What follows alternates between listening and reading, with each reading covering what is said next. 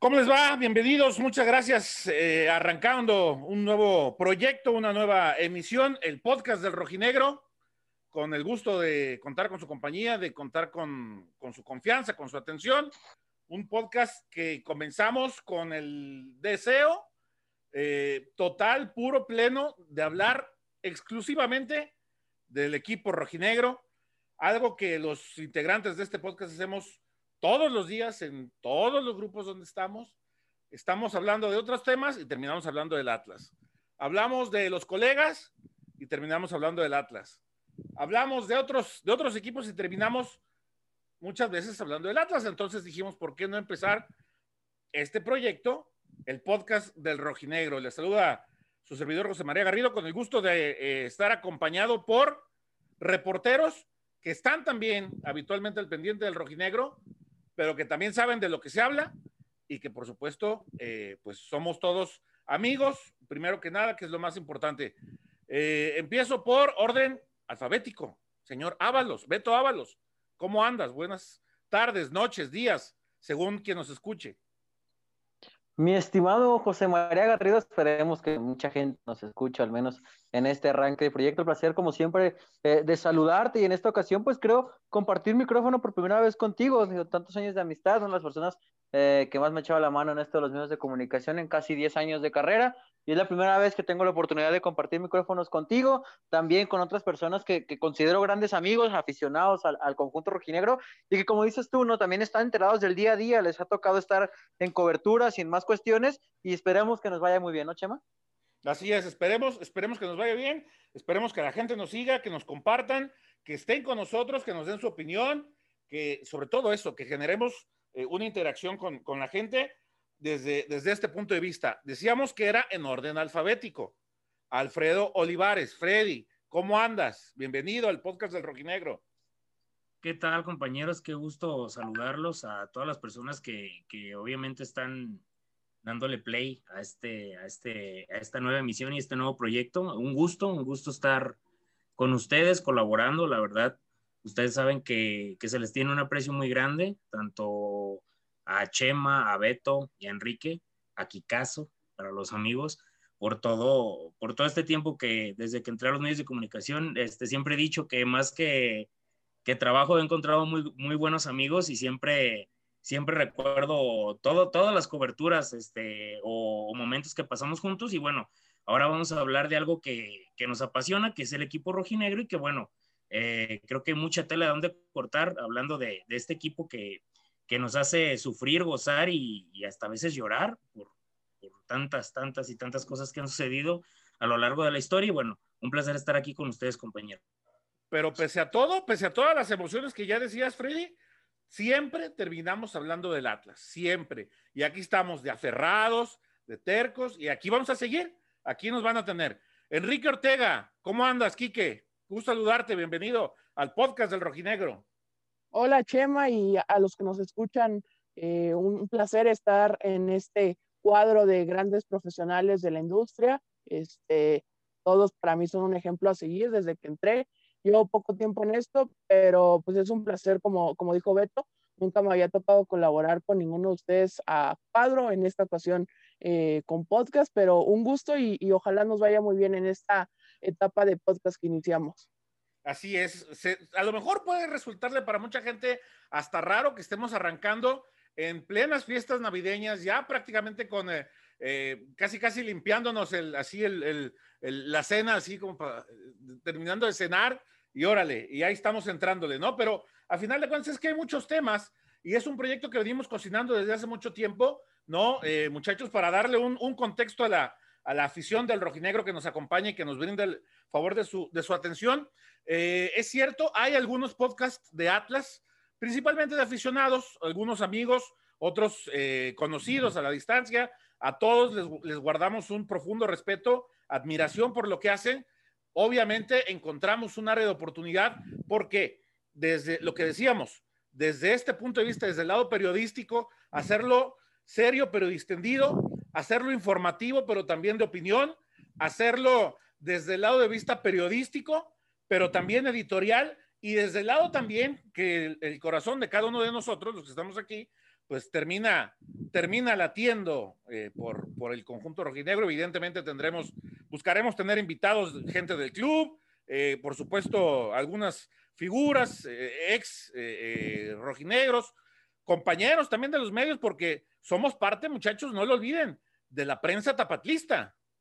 ¿no? Chema, porque nos encanta hablar del Atlas, digo, no, no nos hagamos tontos, Chemita. No, nos hagamos güeyes, es correcto. Sí, tampoco, Chemita, nos encanta estar hablando de Atlas y, sí, como dices tú, a mí me causa mucho conflicto ese tema de la prensa tapatlista porque pues, evidentemente pues, el, aficionado del Guadalajara sobre todo no es el que dice de la prensa tapatlista, pero el aficionado atlista... No, ese nombre aquí no, aquí no, aquí no. Espérate, Chema, déjame terminar, pero el aficionado atlista también se queja mucho de, de, que no se tienen los espacios suficientes para hablar de los zorros o que no se les dedica el tiempo suficiente en los diversos medios eh, en donde, por ejemplo, un servidor está colaborando, que por ahí no se, se, les dedica el tiempo suficiente. Bueno, aquí también se va a tener un espacio, como dices tú, hay colegas que, que, tienen sus proyectos, aficionados que también tienen sus proyectos, todos se respetan, eh, cada quien tiene su punto de vista y pues el chiste es pues, platicar del Atlas y que el Atlas tenga más espacio y que se hable más del equipo. Ahora que creo, ya entraremos en detalle más adelante, por fin se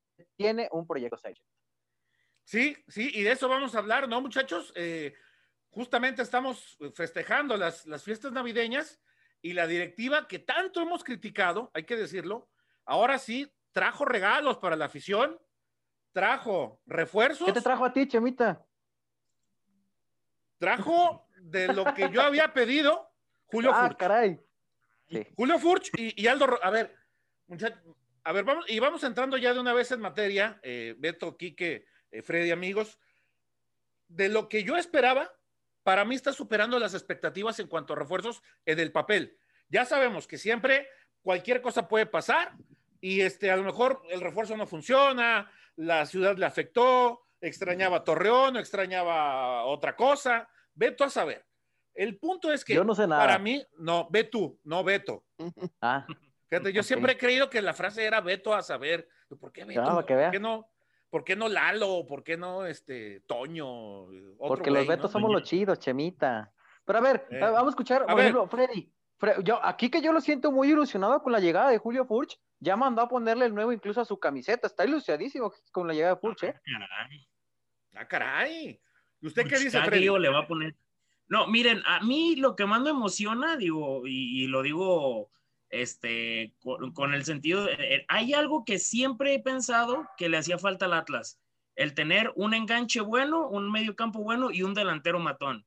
Analicen lo que ha pasado en mucho tiempo con la directiva rojinegra, siempre teníamos un delantero bueno, pero un medio campo, este, o no teníamos un enganche bueno y creo que después teníamos un enganche bueno, pero hacían falta delanteros, se jugaba con delanteros que tenían muy poca precisión frente al marco. Y creo que esta ocasión, el hecho de tener un delantero que tiene mucha experiencia en el fútbol mexicano, un mediocampista como Aldo Rocha, y además que no se desprendieron de medio plantel, se desprendieron de la gente que de verdad valía la pena porque a este ritmo, o como pasaba en anteriores ocasiones, no sé, llegaba Furch y se iba, por decirlo así, este, no sé, y llegaba Aldo Rocha y se terminaban yendo tres o cuatro jugadores que también eran importantes o que a lo mejor no estaban en su mejor momento.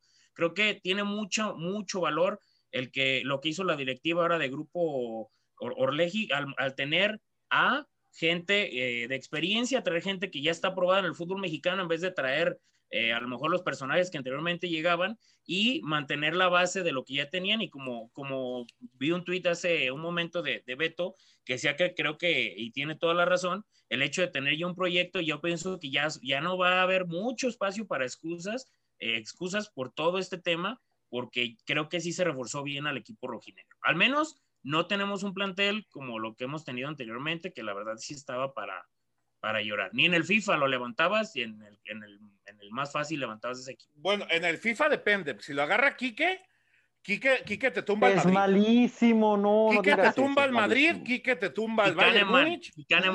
Es malísimo, Quique. Sí, a ver, yo les decía, muchachos, a mí el fichaje que más me ilusiona es el de Aldo Rocha. Porque es mexicano, porque es de estos jugadores que llega con, entre comillas, con bajo perfil, pero que en la liga ya tiene un prestigio importante y que es un jugador que en la liga mexicanos no hay más de cuatro, ¿eh? No hay más de cinco, pues. Con este mismo perfil y ese mismo fútbol. Para mí creo que la clave la dijo Freddy hace ratito, que trajo jugadores ya probados en la liga. Los seis que han llegado hasta ahora son jugadores que ya, ya los hemos visto en reiteradas ocasiones en el fútbol mexicano, son probados y creo que esta es la clave para que el proyecto se vea que, tiene seriedad. Y a partir de ahí creo que es donde Atlas puede formar algo importante en ese torneo, como dije, dijeron, se le puede exigir ya a, Diego Coca a partir de, este torneo que inicia. Y creo que ahí está la, ilusión que dice Chema de Aldo Rocha, igualmente lo de, lo de Julio Furch, que desde Milton Caraglia Atlas no tenía un delantero confiable. Entonces creo que a partir de ahí esos van a ser los dos péndulos para que el Atlas levante para ir voltar la cara de lo que hizo el torneo pasado. A ver, tocaste un tema importante. Sí, dime, Beto. Chema, rapidísimo. La gente va a decir, bueno, estos no se callan o porque están tan ilusionados. Vamos a hacer un ejercicio, ya decía hace un rato aquí que es eh, eh, muy cierto, desde Milton Caraglio no se tiene un delantero, creo, de las condiciones de Furch. Yo iría más lejos. ¿Desde hace cuánto el Atlas no tiene dos jugadores por posición? Y que compitan en el mismo Y que compitan.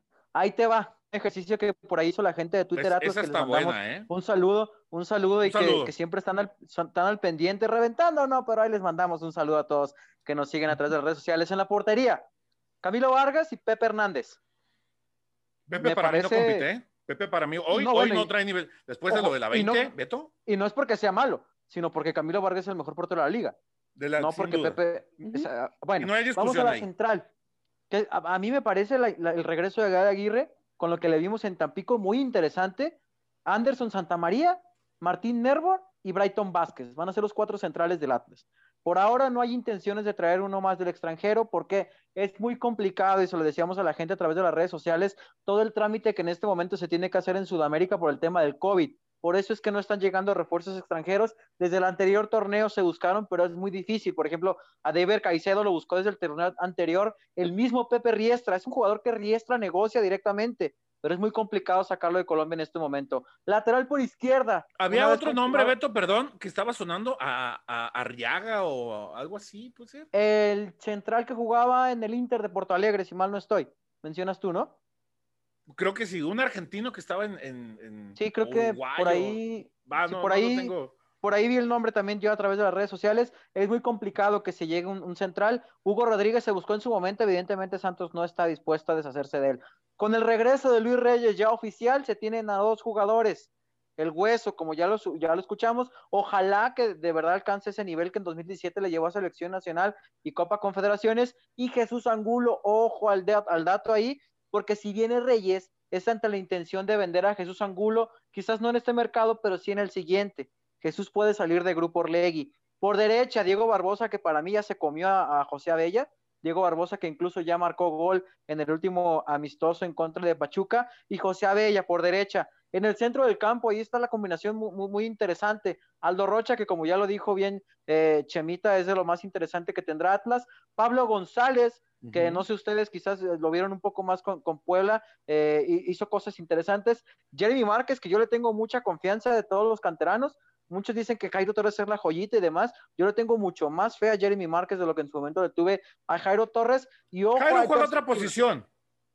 Ah, no, sí, claro, pero me refiero a, la fe que le tengo lo que puede dar con Ah, Sí, claro, yo le tengo más fe a Jeremy y Edgar Saldívar. Una vez que regrese Edgar Saldívar, le faltan por, ahí mes, mes y medio. Ha estado haciendo pretemporada en el CAR con el equipo muy ilusionado. Hemos platicado con él y se siente listo eh, una vez que los doctores así se lo digan. Por izquierda, Nacho Malcorra, si así se decide, digo, Coca utilizarlo como volante por fuera, lo ha utilizado como volante interior, pero eh, también estaría ahí junto a Ociel Herrera, otro chico al que, al que Coca tiene muy considerado. Eh, tuvo muchos minutos, ¿eh? Sí, tuvo minutos, no, no tantos, pero como un relevo sí. Era de los primeros cambios que hacía Coca normalmente. Sí. Eh, Lucho Acosta y Brian Trejo, por ahí si lo quieren ver detrás del 9, eh, Brian Trejo puede desempeñar esa posición, más como volante por fuera, como centro delantero, que como un segundo nueve, Brian Trejo, eh, le vimos ya jugando como volante por fuera, Lucho Acosta Vamos a ver si esta es la buena. Finalmente se queda. No lograron acomodarlo. No es que Lucha Costa tuviera lugar asegurado o que por arte de magia se arreglara con Diego Coca la situación que tenían. Simplemente no lograron acomodarlo y en este momento en Atlas creen que puede servir más. Eh, si se queda, a malbaratarlo. Y por derecha, ¿por qué regresa Brian Garnica? Porque Renato Ibarra tiene seis meses de contrato nada más y la carta es muy alta. Si Atlas no logra rebajar el precio que pide América, que es poquito más de los 3 millones de dólares, bueno, confían en que Brian más de los 3 millones de dólares. 3 este millones. Y más ahora que se, me hace barato, ¿eh? Ahora que, se, ahora, puede dar. Pero... Ahora que se fue el Piojo Herrera, vamos a ver qué, qué, qué depara el futuro de Renato, porque el Piojo lo cree de regreso. Azcarra ganó. Sí. Ojalá que por ahí la quien agarre también va a contar mucho el técnico que llegue, porque bueno, siempre fue un jugador interesante y pues a la gente ya se le olvidó, bueno, digo, si la gente le dice Renato Ibarra, a lo mejor hace mucho tiempo lo tenía fresco, en este momento ya no, y ya lo podrían ver como opción, que era lo que querían, que no fuera el, tema mediático y que lo tuviera el América. Yo quiero ver qué es capaz de hacer Renato con la pretemporada completa con estos zorros. Y por último, el tema de la delantera. Julio Furch y Javier Correa, estos hombres que ya compartieron vestidor en Santos en su momento, Almada dijo eh, que a Correa le dieron las gracias porque no era compatible con Julio Furch. Eh, pudimos platicar con Julio Furch hace unos días, más adelante por ahí estaremos escuchando algunas palabras en, futuros programas, y él decía que no tiene ningún problema con, con, Correa y con compartir la delantera con él. ¿eh? En ese entonces fueron más de 10 goles los que generaron ambos jugando juntos allá en Torreón. Pero Beto, te escucho, Chimita. El problema me queda claro que no es de Furch. El problema es de Correa. Pero el problema es cuando la pelota le llega, le llega a los pies ahí es donde, donde valió madre todo, ¿no? Ahí es Juntos vamos a ver qué son capaces de hacer. A Coca le gusta mucho el 4-4-2. El torneo anterior no lo pudo utilizar porque los jugadores no le daban para un 4-4-2, eh, pero vamos a ver si para este semestre sí se decide por este, esta formación y qué tanto pueden llegar a aportar juntos o si de verdad se van a pelear un puesto titular. Eh, no sé ustedes qué opinan. Literal, son dos por posición los que tiene Atlas eh, en, el terreno de juego. Y, y yo creo... Y algo muy, algo muy importante que, que podemos mencionar es que también es si de los dos proposiciones, un canterano y alguien que ya tuvo mucho bagaje en el fútbol mexicano. No sé, a lo mejor no digo que es una persona muy experimentada, pero por decirlo así, Abella, Angulo, Nervo, este Rocha, o sea, estás combinando el tener un canterano, alguien de casa y tener alguien, eh, obviamente que ya tiene un recorrido en el fútbol mexicano y que algo que también habría que destacar mucho compañeros, no sé si ustedes que piensen que, que por lo regular este, no, no se mantiene una base. Creo que Atlas es de los pocos equipos en el fútbol mexicano, parece que están tronando bombas aquí en Zapotlanejo, pero bueno, perdón. Este, Aguas. Uno de los, de los pocos equipos que no mantiene una base desde hace mucho tiempo, digo, habrá que revisarlo, pero siempre eran seis o siete cambios, seis o siete cambios por, por plantilla, y, a final de cuentas terminabas viendo las mejores versiones de algunos jugadores en otros equipos. Entonces, eh, creo que el mantener esta base, como dice Beto, y tener al menos dos elementos por posición, creo que le puede dar muchísimos réditos a, futuro a Diego Coca y también el mantener el técnico. y por cierto, Toño, este, Quique, se fortalece, o sea, es lo que dice Freddy, se fortalece.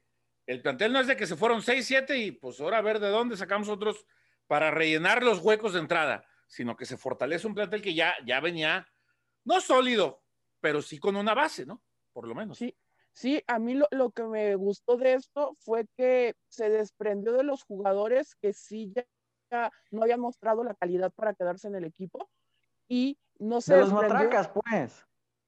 Sí, y no se desprendió Atlas nadie, de nadie importante. O sea, prácticamente, digamos, los que tenían mercado, eh, sobre todo Camilo Vargas, que era pues, la gran joya que tiene el equipo hasta antes de ese torneo, pues se queda y es el pilar del equipo atrás. Entonces, se queda por un torneo más, uno o dos si acaso, ¿eh? Sí, sí, sí. Tampoco pero nos hagamos tantas ilusiones. Pero mínimo para empezar a ver si esto sí va a ser un proyecto que pueda dar a largo plazo y creo que esa es la clave. Otro punto que creo que hay que destacar cuando presentaron a Riestra se dijo mucho esta cuestión de los canteranos y canteranos y creo que se está cumpliendo con los tres regresos que hay con el Hueso, con Gadi y con el caso de Brian Garnica. Creo que sí, poco a poco se le puede estar volviendo a dar esta identidad, porque recuerden que el torneo pasado, pues mínimo unos tres o cuatro partidos, Atlas no salió a jugar con canterano. O sea, en el once inicial no jugaba con canterano. El, clásico no jugó, se me hace que con ningún canterano en la alineación. No. Y, Chivas, sacó a Briseño, Chivas sacó a Briseño y a Calderón. Ah, Chivas tuvo más canteranos. De hecho, yo hice una nota de eso que Chivas tenía más canteranos del Atlas que el propio no digan ese pinche nombre aquí, hombre. Aquí no bueno, perdón, ese equipo. Allá, Voldemort. Allá, allá, el chullazo que habla de las Chivas. ok. Bueno, pero, sí. Fíjate, Beto, y está, interesante esto, ¿eh? En todos los puestos hay, hay un canterano. Portero, Pepe. Lateral derecho, Barbosa. Central, Gadi. Lateral izquierdo, los, bueno, el hueso. Volante de contención, Jeremy Saldívar. Volante por derecha está eh, o Brian. Volante central, eh, el, propio Brian, ¿no? Este, el propio Trejo, perdón. El otro Brian. El otro Brian. O Ciel por izquierda.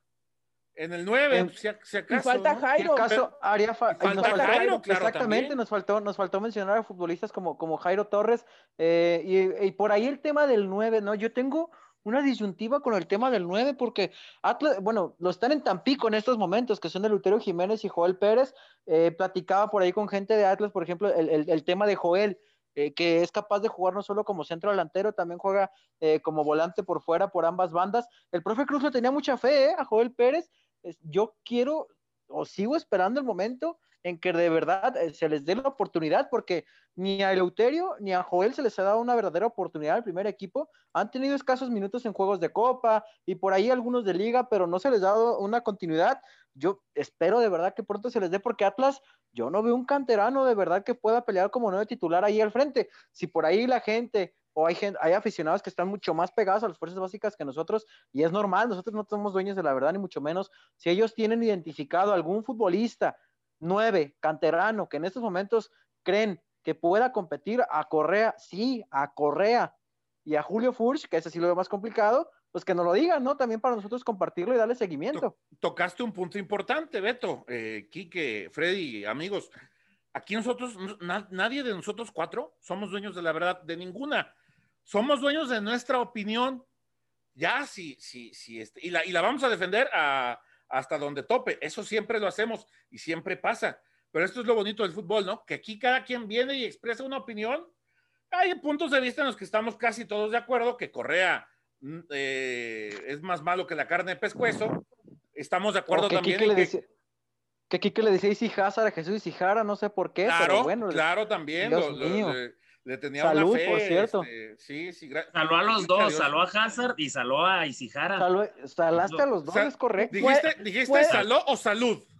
No, es lo mismo con, Salud, también, ¿no? Le pegaba bello. salud, salud. Lo extrañan en surgió, este, ¿Eh? cuando fue el 3 a 0 contra América. Se acordarán que pues fue su mejor partido de, de, toda su estancia en Atlas, ahí salió. Ese torneo termina como uno de los goleadores del equipo, ¿no? Fueron tres o cuatro goles. Dios mío, con tres goles. Imagínense lo mal que estaba el Atlas. Y de hecho, algunos, algunos, algunos aficionados de otros equipos mencionaban como de, ¿y por qué está ahí y no está acá? Él fácilmente podría reforzar este y este equipo, pero bueno, ya después llega la realidad y no, no es. No es como no, no refuerza ni al chapecoense. No, no, no. Ni a mi equipo de los niños de los sábados. A ver, muchachos, con todo lo que ya platicamos en este rato, la exigencia a Coca, ¿hasta dónde, hasta dónde es? ¿Liguilla? La es exigencia. Pero Liguilla, ¿26 puntos, Beto? Pero Liguilla, ¿26 puntos mínimo? No, es que yo considero ya llegar a liguilla es la exigencia de Coca, porque digo, tampoco hay que volvernos locos. Yo entiendo que la gente está ilusionada. Beto, con, 15, Beto, con 15 puntos te puedes meter a la liguilla. Y este Atlas yo creo que da para más de 15 hablando, puntos. Vamos a dejarnos de cosas. El repechaje es repechaje, liguilla es liguilla.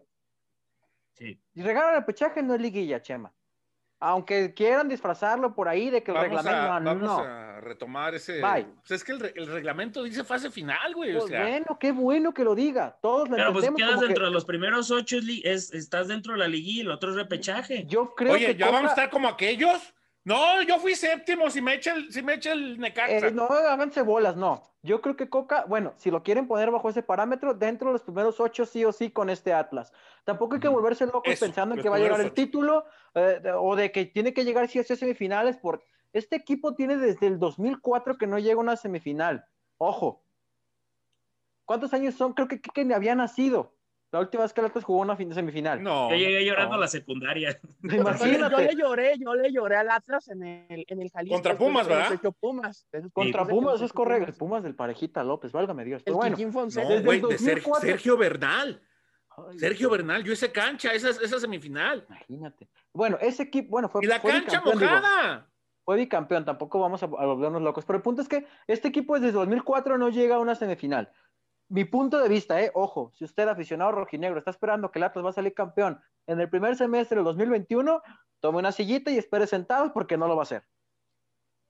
Eso sí, este equipo ya está exigido, ya, ya se le exige ser protagonista. Se le debe exigir estar dentro de los primeros ocho. Creo que Coca tiene el mejor plantel que se ha armado en Atlas, al menos en los últimos 10 años. Por lo menos, ¿eh? Si se quieren ustedes más atrás, adelante. Yo creo que este. porque no, es que tienes razón. Es que el Atlas de los treinta y tantos puntos no era un plantelazo, era el boliviano Chávez, Oscar Razo. Razo, era lateral. Estamos hablando de Guillermo Martín. Bozo ya arrastraba una pata también. Por ahí me podrían decir que el Atlas que disputó Libertadores. Y puedo darles la razón porque el medio campo que tenían era el mejor del fútbol mexicano, ¿eh? Pero no tenía un delantero como Furch. No tenía un delantero como Furch. Pero ese de Aldo Leao, eh, el Negrito Medina, las, sobaba sabroso el balón, ¿eh? Otra cosa es que el Libertadores terminó fracasando y que el Liguilla, pues ya sabemos lo que pasó con, con, Tomás Boy, ¿no? Pero yo creo que este Atlas es al menos el mejor plantel de los últimos 10 años y por, por, por lo que es se le debe exigir. Mínimo dentro de los primeros ocho, ya. Eso creo yo, no sé ustedes. yo, yo, te doy la razón, Beto. bueno, Quique, dale, Kikazo. Yo, yo veo complicado los ocho por los planteles que hay en la liga.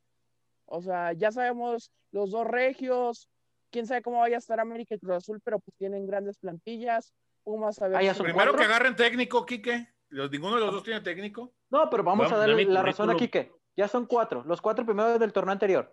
Te las, te las valgo. Y los, dos regios. Pumas. Los dos regios. Pumas, cinco. ¿Aquellos? ¿Te parece que Chivas tiene mejor plantel que Atlas? Ahorita. Es que. Plantel, ¿eh? No estamos hablando de técnico, que sí me parece que Bucetich no, no, no, no, no, no, no, ¿Te este parece que aquellos tienen mejor plantel en este momento? ¿Te parece que tienen mejor portero? No. No. Salvo Irán Mier, que creo que sí me parece muy, muy en defensa. ¿Alguno de los otros lo ves muy superior a lo que tiene el Atlas? Centrales. Lateral por izquierda. No, lateral por izquierda tienen, un, tienen un mundo de problemas.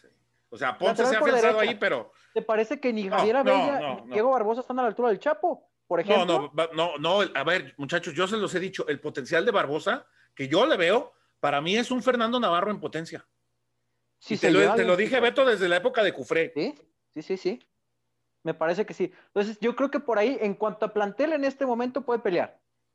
Porque en e, Jesús Molina tiene mucho nombre, por ejemplo, pero en estos momentos no es mucho más que Aldo Rocha. Pero ellos tienen a Vega, güey.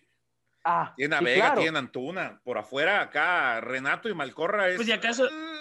Ah. Acuérdate que, acuérdate que Renato, cada clásico tenía de hijo al lateral por izquierda que tienen allá, ¿eh? Lo soñaba.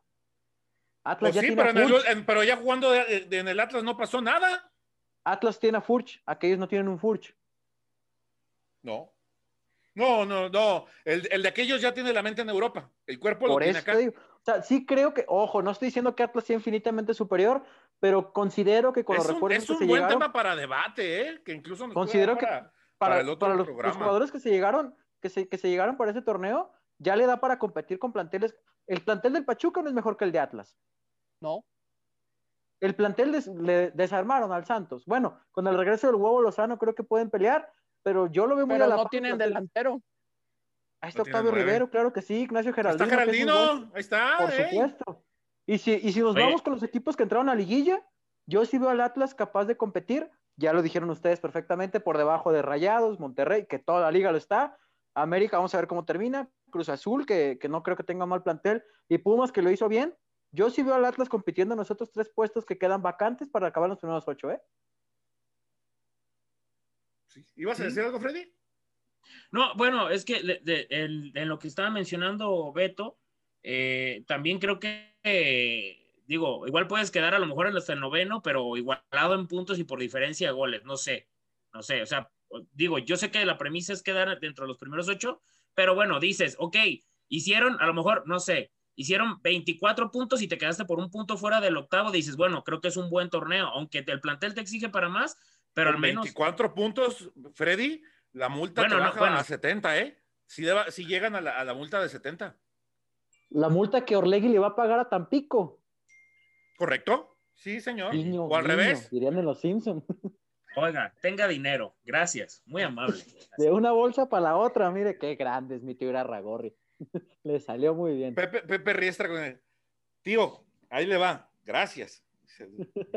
Pues nos decías, Freddy. Oh, y, bueno, creo que, creo que digo, en lo, que mencionaban también de, de- del otro equipo, creo que nada más si acaso por los extremos, pero también hay que ver, no, no me puedo quedar con lo que pasó el otro torneo porque también es otro plantel. Creo que también eh, empezando un torneo, igual a lo mejor a mediados de torneo podremos decir cuál está mejor eh, eh, con base a lo que hemos visto. Porque no es lo mismo que tengas a lo mejor alguien como Aldo Rocha en medio campo que puede darle muchísimo juego a los extremos, como Malcorra o, o Renato, Renato. a lo que pasó el, otro- el torneo pasado y le doy el punto ahí a Beto. O sea, también si yo me quedo con lo que hizo Antuna, no sé, de la jornada 7 para De, acá, de- digo, ah, de la mejor de la en adelante. Porque es De lo la- que pasó, de, exactamente. de la Sí, peda en sí. adelante fueron Sí, otros. ahí fue, la transformación. Ya no voy a, juró, juró que ya no iba a tomar. Ya no voy a tomar, amá. eh. Ent- Entonces, el Como punto, Malé. el punto que, como Malé. Malé, que, iba- Malé. que, que Que vuelve, nunca vuelve estuvo a- en planes del Atlas, ¿eh? No, no, no, no, no, Malek no. nunca estuvo en planes del Atlas. No, no, porque, ay, Dios mío, leí cada Oye, cosa, amigo. Oye, Beto, pero, pero, por ejemplo, yo, yo el día que hice esa pregunta, metiéndonos poquito el tema de Malek, pues la pregunta fue la que hizo la, la- la- tu compañera de Milenio, que le preguntó, ¿ves una posibilidad de, de jugar en el Atlas? Y él dijo, no la descarto tan tan, pero ya otros Les voy- medios, Pero es que él tiene contrato con. Orlegui. No, les voy a contar la historia, pero que no salga de aquí. El Está abogado, bien, no con el desconocimiento que tiene acerca de la situación futbolística y con Orlegui, él asumió que el- perteneciendo Malek a Orlegui y teniendo al Atlas en Guadalajara, Malek iba a terminar en Atlas. Y eso lo empezó a comentar con la gente cercana, con la gente que estuvo, los medios que estuvieron llevando el caso, y de ahí surgió el rumor. El abogado nunca tuvo idea de dónde iba a acabar Malek. Él O sea, creía, una cosa es que sea su abogado y otra cosa es ser representante. el abogado creía, así como yo creo que en algún momento Cristiano puede volver al Madrid. Eso no significa que lo va a hacer. Pero el abogado creía de- que, iba a ter- que iba a terminar en Atlas porque aquí está Malek y porque ya no puede manejar por, por lo que ya conocemos. Y por eso se comenzó el rumor. Y cuando le preguntaron a Malek, Porque oye, su ¿sí? familia vive aquí. No, pues obviamente va a decir que él no cierra las puertas. Yo tampoco le cierro las puertas a trabajar un día en Univisión. Claro. Pues ¿quién las va a cerrar? Claro que Claro. no, por eso Malek, no, no sé, pero no se preocupen, Malek nunca estuvo en planes del Atlas. Quítense ese pendiente. Para que podamos dormir todos a gusto, ¿verdad? Correcto. Bueno, muchachos, eh, invitar a la gente, vamos a abrir redes sociales seguramente del podcast del Rojinegro, poco a poco, poco a poco, iremos este, primero dando, dando pasos, primero damos a conocer el podcast, después ya eh, eventualmente lo haremos en video, eventualmente si nos da eh, y encontramos un momento, lo, lo podremos hacer hasta en vivo, ¿no? Para tener interacción con, con la misma feos. gente. ¿Y qué? Bueno, menos mi Freddy, ¿Y está qué güerito. tiene? Como no, hombre, el ve, video que meta- te mandaste. ve las orejas, ve, aquí está Freddy está güerito. Freddy está güerito. Eh, Quique, Quique Quique, le estamos, Quique le estamos buscando novia. Mide, mide tres usted, metros. señorita, si usted, señorita, anda buscando novio, Aficionada rojinegra, Aficionada rojinegra. véndete, Quique. Véndete. Ándale, güey, Ah, ofrece. es es que si no sales en rifa, mijo, o aquí, no sé cómo lo vamos a hacer. No. Vamos a rifar una playera de Julio Furch y, y, y una cita con el Quique. Interesante. Recién egresado. Recién, Recién egresado. egresado, ahí está. Y del Véndete, ITESO. Quique. Y del Y del ITESO, ITESO. bien, Kikazo. No bien. fuma mota, no fuma mota. No fuma es delitoso, mota. pero Pero no es- fuma mota. Pero es muy No borrachito, mota. eso sí. No, muy Era dealer, era dealer, era dealer.